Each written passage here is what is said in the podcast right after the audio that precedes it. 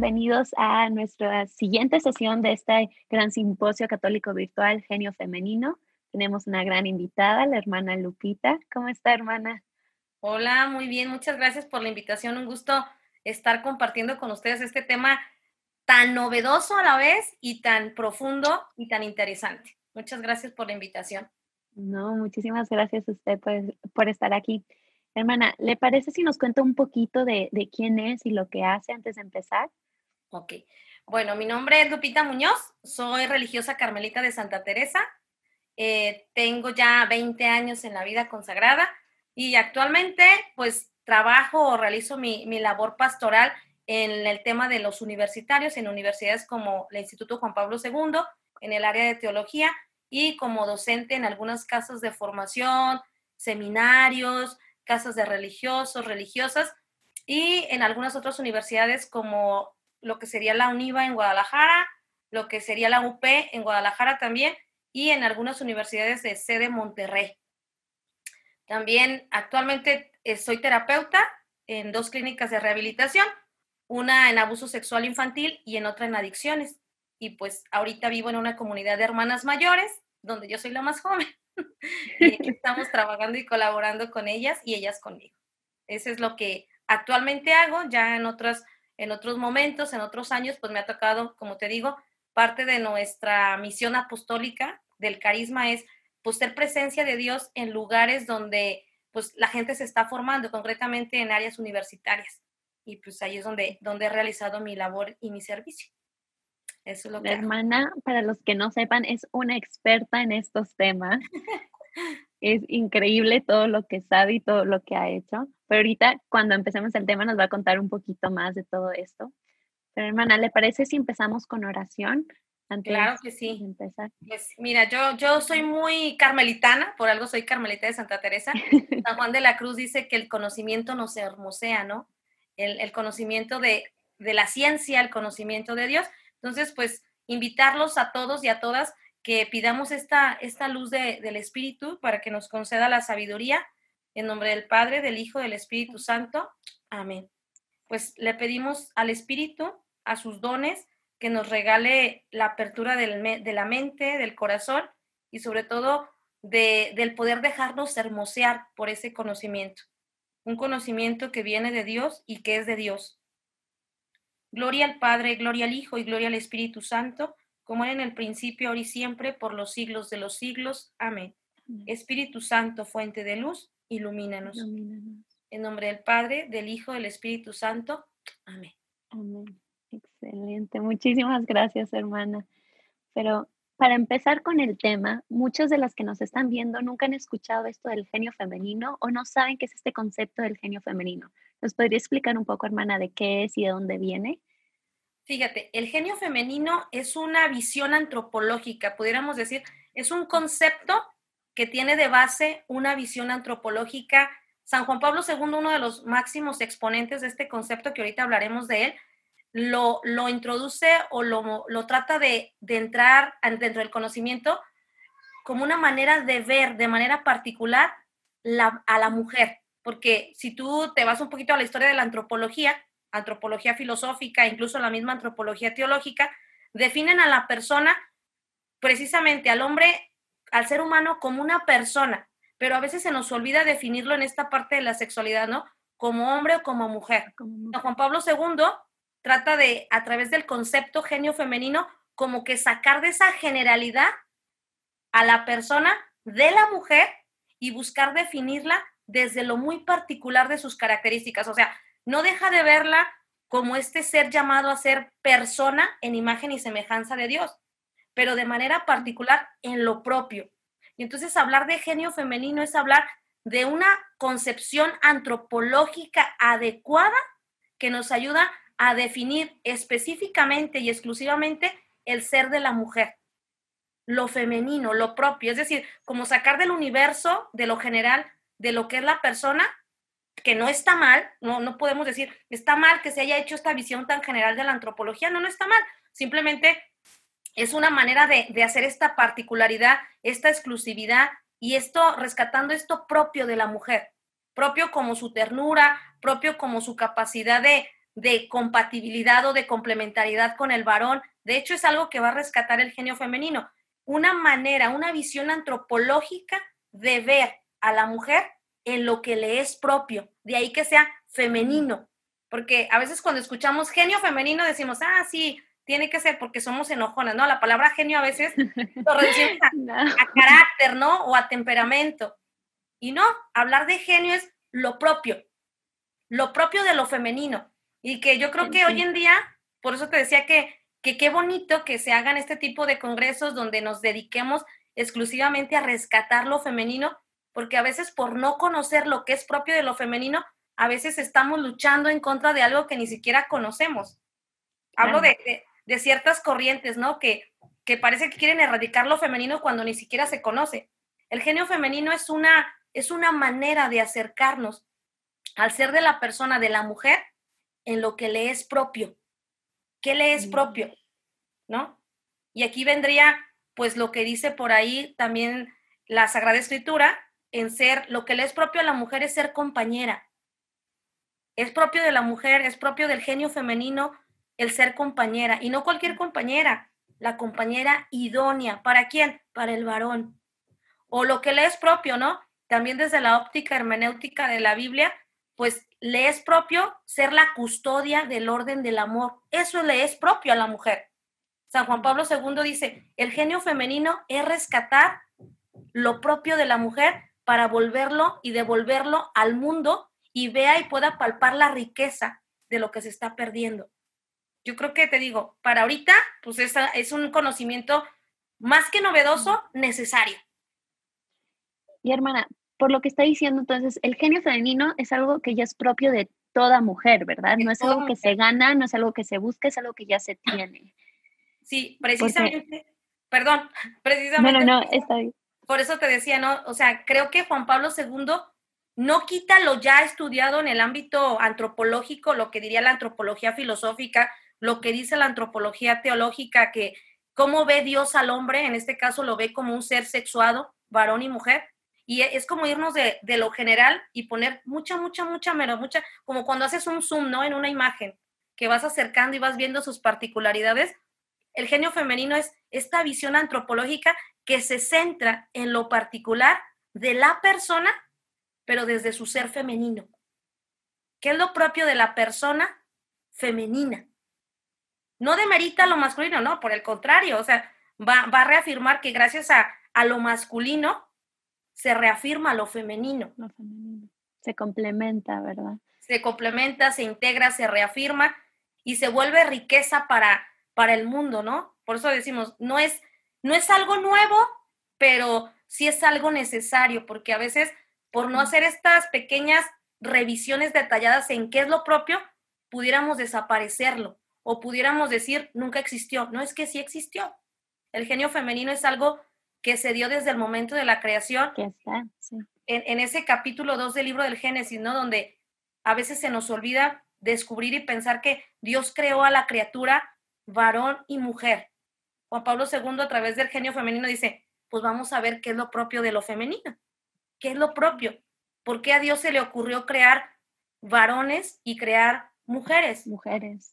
Sí.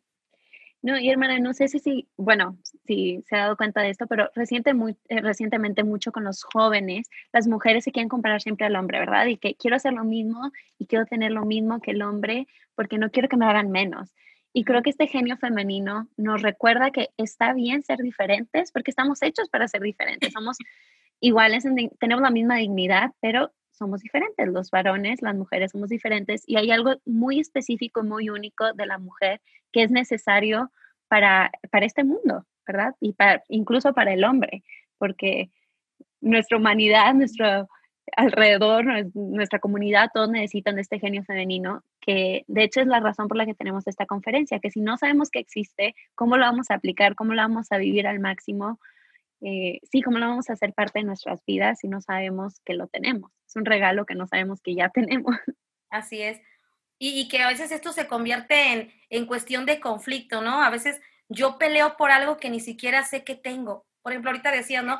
¿Cuántas, eh, en base a una ideología de género distorsionada, cuántas veces la mujer lucha por querer ser igual al hombre cuando desde el momento de la creación, no somos iguales. somos iguales.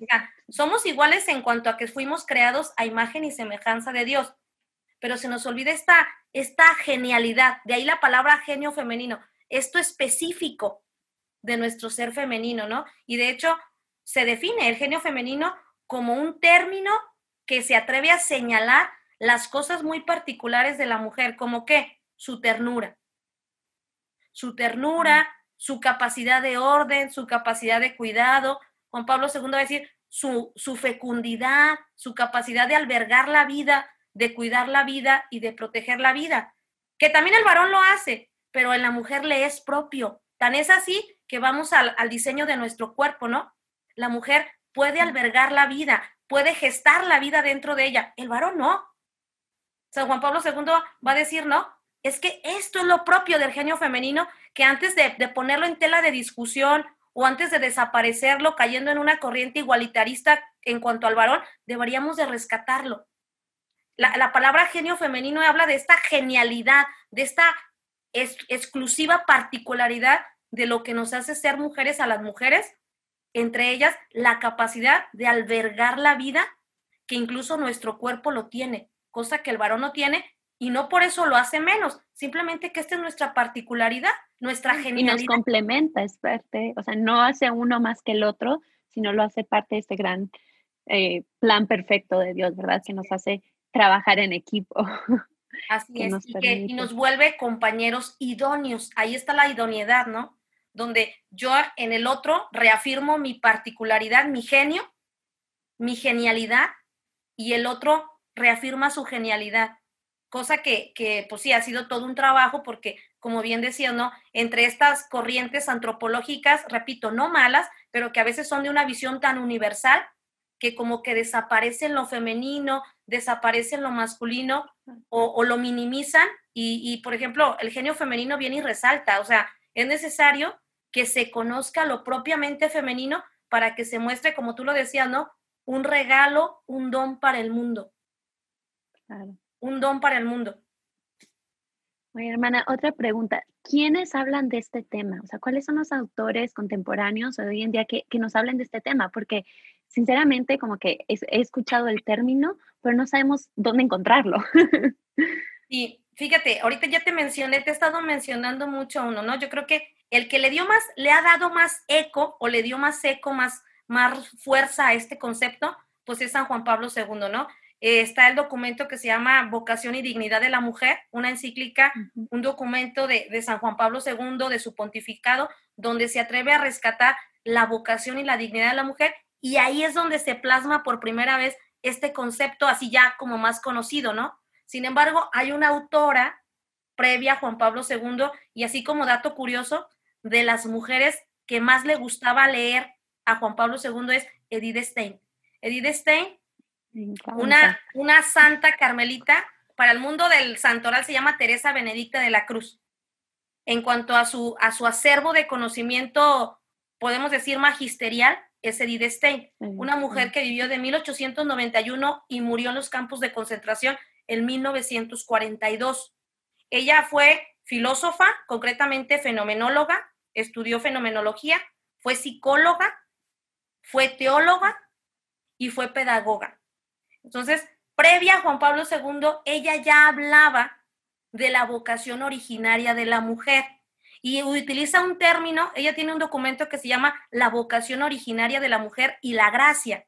Y ella va a decir que hay una genialidad en lo femenino. Si te fijas, genialidad en lo femenino. San Juan Pablo II, que fue contemporáneo a ella, porque Juan Pablo II nació en 1920, Edith Stein murió en 1942, y, es un personaje que, ahora que yo conozco a los dos, te puedo decir, pues ella le sirvió de antecedente al pensamiento genial de Juan Pablo, II, para rescatar lo que ella le llamaba la genialidad femenina y Juan Pablo II le llama el genio femenino. femenino. Que no es otra cosa en el caso de Edith Stein, que yo digo contemporánea porque estamos hablando pues cercano, ¿no? O sea, ella ella es del siglo XIX, siglo XX, San Juan Pablo II, pues, pues muchos los que estamos hoy lo conocimos, conocemos su pensamiento y tú dices, estos dos autores se fusionan y vienen a proponernos una visión antropológica, una visión pedagógica, una visión psicológica, una visión incluso espiritual de manera de ser de lo femenino. Edith Stein tiene escritos como la pedagogía de la interioridad, el arte de educar, lo propio de lo femenino, la vocación originaria de la mujer y la gracia, donde son documentos antecedentes a lo que luego San Juan Pablo II va a rescatar en la dignidad y vocación de la mujer, teología del cuerpo, eh, no sé, por ahí Vita Consagrada, va a rescatar también en Familiaris Consorcio. Estos documentos ya, ya más de él o ya más de su magisterio que tienen de base a esta autora, ¿no? Que qué buscaba, qué buscaba. Precisamente dice, necesitamos redescubrir lo femenino y lo masculino y volverlo a, a introducir en el mundo como un don, como un regalo de parte de Dios para el mundo. Es importante, y ella lo dice en este documento de la vocación originaria de la mujer, es importante rescatar el regalo de lo diferente. O sea, para el tiempo en el que ella vivió, mostrar esto era así como, espérame, porque estamos luchando por ser iguales y viene esta mujer y nos dice que, es un regalo. Hay que celebrarlo diferente. Así como que algunos, algunos la entienden así como que no estará Contreras, ¿no? Es que gracias a que somos diferentes, hombres y mujeres, podemos reafirmar lo que nos es propio. ¿Sí? Entonces, Me encanta, hermana, que dice que no es nuevo, o sea, es algo que ya estaba, solo lo estaban como que trayendo otra vez a la luz, reconociendo el don de lo que es, o sea, no es algo que inventó el Papa Juan Pablo II, no es algo que inventó Edith Stein, es algo que ellos lo trajeron a la luz otra vez para que nosotros reconociéramos que estas diferencias son un don y que es, un, es un regalo de Dios que, que necesitamos seguir aplicando a nuestras vidas. Sí, porque, y te digo, ahorita que preguntabas, ¿no? Autores contemporáneos pues contemporáneos, entiéndase como los que surgieron después de, de muchas corrientes, como el relativismo, como el nihilismo, como y que vienen y dan respuestas. Y dicen, a ver, es que esto es lo propio. Sin embargo, hablando de autores que, que han, han marcado este concepto, un San Agustín que primero se peleaba con lo femenino y termina diciendo en el siglo III de la era cristiana, no, es que la mujer, gracias a la mujer, el hombre encuentra sentido de su vida. Un Santo Tomás que incluso se atreve a decir en su suma teológica, o sea, y esto es así de verdad, de verdad, yo creo que quien vaya a escuchar este, este simposio, de verdad necesitamos, más que por una corriente feminista, necesitamos rescatar el don de lo femenino. Santo Tomás se atreve a decir, lo, la mujer ha sido dotada y capacitada para albergar la gracia. Eso es lo propio de la mujer. El hombre es, es resultado de la gracia de Dios. La mujer también, dice, pero la mujer la mujer es depositaria, en ella se puede depositar la gracia. En la Suma Teológica de Santo Tomás hay un apartado que él dedica al rescate, no le llama genio femenino, pero le llama la labor de la mujer en la creación. Y hace una analogía hermosa del momento de la creación en el Génesis, que luego retoma San Juan Pablo II en el número 31 del, del documento de la vocación originaria de la mujer, donde dice, Dios cuando crea a la mujer, creó a una criatura que fuera capaz de recibir la semilla de la gracia. Porque la mujer, y lo dice Santo Tomás, la mujer es la tierra fértil para la gracia. Así lo define. Curiosamente estamos hablando del siglo XIII.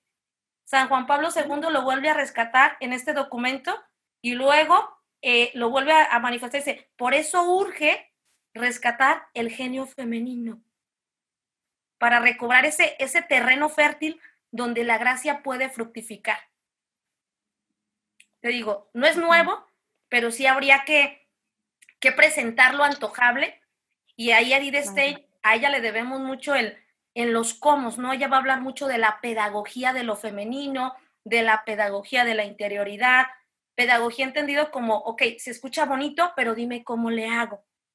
Y ella va a presentar los cómo, ¿sí? Y, y pues son autores que la verdad son apasionantes. Bueno, a mí me apasionan mucho estos dos autores, ¿no? y a mí también me encantan. Hermana, esto nos lleva yo creo que a la siguiente pregunta, de, eh, igual que Edith o sea, que, que ella lo habla, ¿cómo lo podemos aplicar hoy en día? Porque sabemos más o menos qué es, bueno, no por completo, pero tenemos una idea de que es cómo lo puedo aplicar hoy en día, en donde estoy, en lo que estoy haciendo, si estoy casada, si no estoy casada, eh, porque ese es otro término, de que hay muchas veces se habla de la maternidad de la mujer y el don que tiene la mujer, pero ¿qué pasa si no está casada? ¿O qué pasa si es estudiante? Que, que estamos en diferentes etapas de la vida, ¿cómo podemos ir aplicando este genio femenino? Ok, pues mira, yo espero haberme dado a entender, el genio femenino es este rescate de lo propio de lo femenino.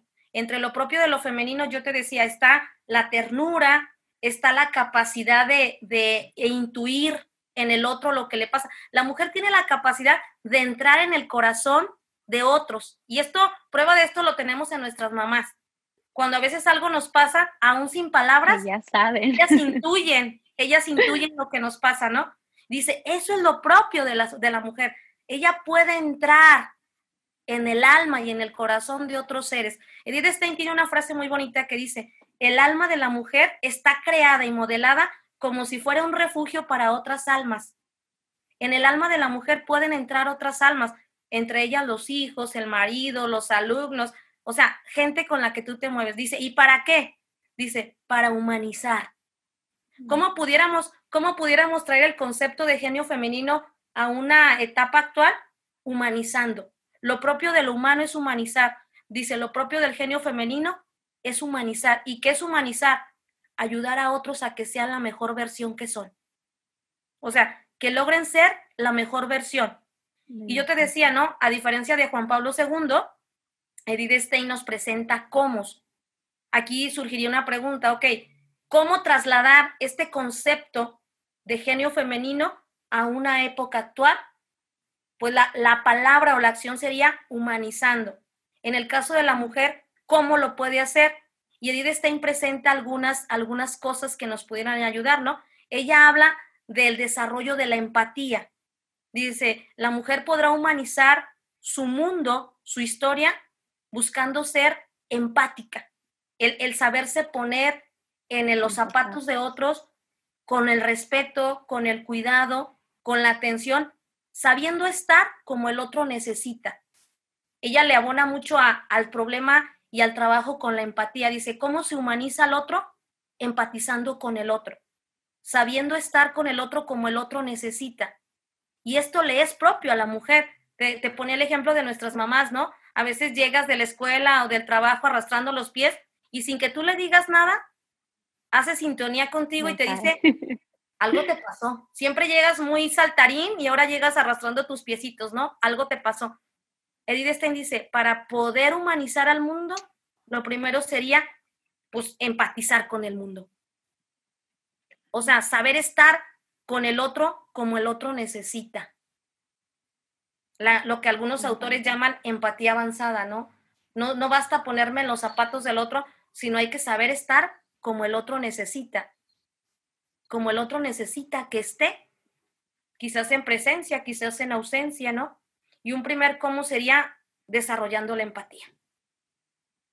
Una, una segunda manera que, que Stein también, también rescata mucho y que esto no solamente para la mujer, sino para el cristiano, porque es algo que el Papa ha recomendado mucho, el, el desarrollar una capacidad de discernimiento. La, la, mujer puede humanizar al mundo, puede rescatar su genio femenino siendo una mujer de discernimiento, es decir, que sepa distinguir, y esto tiene que ver con la intuición femenina, ¿eh? que sepa descubrir lo bueno de lo no tan bueno, lo bueno de lo malo, y que sepa guiar en esta actitud de discernimiento a otras almas hacia eso bueno que quiere Dios, hacia eso bueno a lo que estamos llamados. Edith Stein dice, la mujer tiene una intuición y tiene que aprender a trabajar con esa intuición que la lleve a ser una mujer de discernimiento. Ahí está otro cómo. ¿Sí? además de la empatía, el discernimiento. discernimiento. Otra cosa bien interesante y que esto es propio de las mujeres y las mujeres que me están escuchando no me dejarán mentir, dice la creatividad. la creatividad, dice, una manera de poner en práctica el genio femenino o de ponerlo en el aquí y en el ahora es no dejar de agotar nuestra creatividad. Por el contrario, desarrollarla dando vida, siendo fecunda. Tú decías ahorita, ¿no? la fecundidad es algo a lo que todos estamos llamados, pero a veces luego el concepto de fecundidad se entiende nada más en las relaciones de matrimonio. Pues no, en el caso de la vida consagrada, también estamos llamados a ser fecundos, los consagrados y las consagradas, ¿no? Y una manera en la que podemos desarrollar esa fecundidad es siendo creativos. No dejar ahogar la creatividad, poner vida donde parece que no hay vida, sacar vida donde parece que todo está muerto, que eso es lo que tiene que ver la creatividad, ¿no?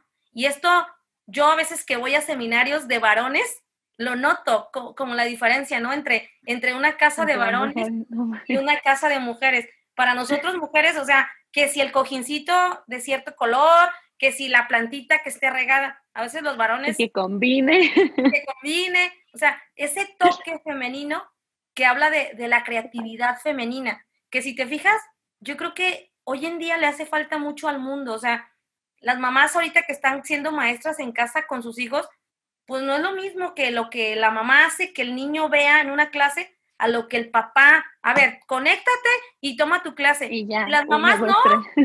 Las mamás desde el pizarroncito, el lonchecito, o sea, esos detallitos que, que dan vida, que dan vida y que, y que es creatividad. ¿Sí? No sé cómo veas hasta aquí. No, me encanta. Hermana, creo que son puntos súper importantes y que no, o sea, cuando dijo la de creatividad, yo no me, no me considero creativa. Pero ahorita que está dando ejemplos, sí, o sea, estoy en mi oficina y me gusta tener la plantita y me acuerdo de poner, eh, de, ¿cómo se llama? Darle agua a la plantita. Todas las cosas pequeñitas que no nos damos cuenta que es usar la creatividad. O sea, o en mi casa me gusta tener todo decorado y me gusta sentirme en casa porque si no, como que falta algo. Y eso es parte de la creatividad. Y uno no sabe que esto es parte también de ese genio femenino, de, poder aplicarlo. ajá, y si, que quiere, si queremos aplicarlo y, que la gente lo, yo te digo, si queremos que la gente lo guste, lo conozca, pues tendríamos que primero ejercerlo, ¿no? De decir, híjole, si para hacer, para rescatar el genio femenino necesito ser creativa, quizás no me refiero a creatividad así como a, la, a veces el concepto. algo grande. Así como que globos por aquí, globos por allá, pero ese toque que marque la diferencia. Por ejemplo, es propio, es propio de la mujer, más propio de la mujer, el orden. Es más propio de la mujer. Con que tengas un escritorio ordenado, con que tengas una sala ordenada, quizás no con los colores fosforescentes así brillantes, pero ordenado es como un toque muy, muy femenino. Muy femenino. Que en el hombre a veces también se da, pero a veces suele ser más forzado porque no le es propio. ¿Sí? Y que no es que con el hombre es un poquito más cuadrado. E, el, hombre es práctico. El, hombre es práctico. Es práctico. Con que funcione. Todo está bien. Y las mujeres, además de que queremos que funcione, que se vea bonito. Sí, ¿por qué no? Ah, claro. Sí, ¿por qué no? Si se puede, ¿por qué no? entonces, si te fijas, ahí están estas pequeñas cosas que, que van a hacer presente este concepto, que a lo mejor es un concepto muy antropológico, muy científico, muy filosófico, pero que necesita ser conocido, aplicado, rescatado en estas pequeñas cosas, la empatía, el discernimiento, la creatividad, y por qué no, pues también esta espiritualidad. Edith Stein decía que a la mujer, y esto es de, verdad, no, no es machismo, no es feminismo, dice, por el mismo genio femenino, por la genialidad de, lo, de, lo, de la mujer, a la mujer le es más propia la espiritualidad le es más fácil, le es más fácil conectar con lo trascendente. No quiere decir que el hombre no, pero nos es más fácil. Somos más intuitivas a, lo trascendental, a lo de Dios. Prueba de esto, y no me dejarás mentir, si tú vas a una iglesia, ¿qué hay más? ¿Hombres o mujeres? No, de hecho nosotros siempre comentamos, o sea, con los jóvenes, que no, no fallamos. Siempre que le preguntamos a un hombre que cómo lleva a la iglesia, siempre tiene algo que ver con una mujer. Tiene que ver con la mamá, con una amiga, con la prima, con la novia, lo que sea, como que y, la mujer tiene esa intuición de, querer invitar a eso también. Y, necesidad, ¿no? Y conexión con lo, con lo trascendente, ¿no? Con lo trascendente, con lo que es de Dios, con lo espiritual. No, repito, no quiere decir que el varón no pueda, pero a la mujer le es más fácil. Más natural. Más, más de su genialidad, de su, de su esencia femenina. Te digo, prueba de eso. Prueba de eso es, pues esto, ¿no? O sea, de, de estar en una iglesia, en una institución religiosa, y hay más mujeres que hombres. O cuando la iglesia convoca a, no sé, a un oficio o algo así, las mujeres somos las que respondemos. Y fíjate, esto es bien interesante porque aunque esto lo rescata el genio femenino propuesto por Edith Stein y San Juan Pablo II, Santo Tomás, y de verdad, quien, quien me esté escuchando y quiere argumentarse más sobre este concepto, Santo Tomás, en su tercer libro de la suma, tercera parte de la suma teológica, da respuesta a una pregunta que a lo largo de la historia nos hemos hecho. ¿Por qué Jesucristo en la resurrección se le apareció primero a las mujeres? Santo Tomás, aún sin conocer el concepto del genio femenino, dice, porque a las mujeres les es más fácil percibir la presencia de lo divino. Toma la cachetón. Me encanta. Entonces, y lo dice un varón, lo dice un varón, o sea. Y que luego. Es cierto, súper cierto. a veces decimos, te digo, bruscamente que se les apareció primero a ellas por chismosas. No, es que es propio de la mujer. La comunicar también es parte de eso. Pues sí, pero no, compartir. Te digo, es como propio de la mujer la intuición por las cosas que vienen de Dios. Tan es así de, y hace otra analogía Santo Tomás, ¿no? Me estoy yendo con un autor, dice, tan es así de lo, de lo intuitivo, de lo divino de la, de la mujer, que, a ver, ¿qué acaso Dios no se hubiese podido encarnar así, ¡fum!, de sopetón? ¿Y qué pasó? Pero decidió no hacerlo. Lo hizo por medio de María. Lo hizo por medio de una mujer.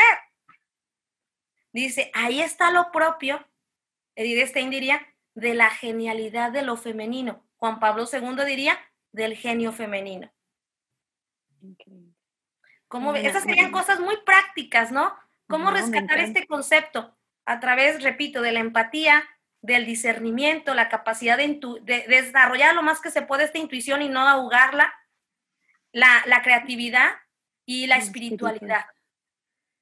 Ella habla Edith Stein de la importancia que es que la mujer aprenda nuevamente la ciencia de la interioridad, lo que se conoce en pensamiento de Edith Stein como la pedagogía de la interioridad. Dice, le es más fácil a la mujer aprenderla y que si ella lo aprende, pueda traer al varón a conocerla, a gozarla y, ¿por qué no?, a encontrarse con Dios. ¿Qué es lo que vamos a encontrar en la interioridad? Te digo, estas son como cuatro cosas muy prácticas en las que yo sí digo, podemos implementar, voy a decirlo así, la cultura del genio femenino. Un modo de vivir de acuerdo al propio, a la propia esencia de lo femenino, sin demeritar, sin minimizar lo propio del varón. Pero como decías hace rato, ¿no? A veces hemos estado cayendo en ideologías tan igualitaristas que nos olvidamos de lo propio de cada uno. Y yo digo, ya es tiempo de rescatar la riqueza de la diferencia. Lo diría Edith Stein. Que no tiene nada de malo. Al contrario, es bueno, muy bueno. Pero, hermana, se nos acaba el tiempo, pero nos tenemos que ir a la siguiente sesión. Muchísimas gracias por todo esto. Yo creo que súper práctico lo que compartió, todos lo podemos aplicar en nuestro día a día. Es un, un, tema completamente, no sé, yo, yo lo veo como algo puro, algo que necesitamos escuchar, algo que nos refresca, nos recuerda el don que es el ser mujer y ese don que tenemos que es el genio femenino. Así que muchísimas, muchísimas gracias. Eh, como quiera, grabaremos esta, esta conferencia, así que si alguien quiere tener este video y volver a verlo y volver a verlo, porque a veces es necesario, aquí estará.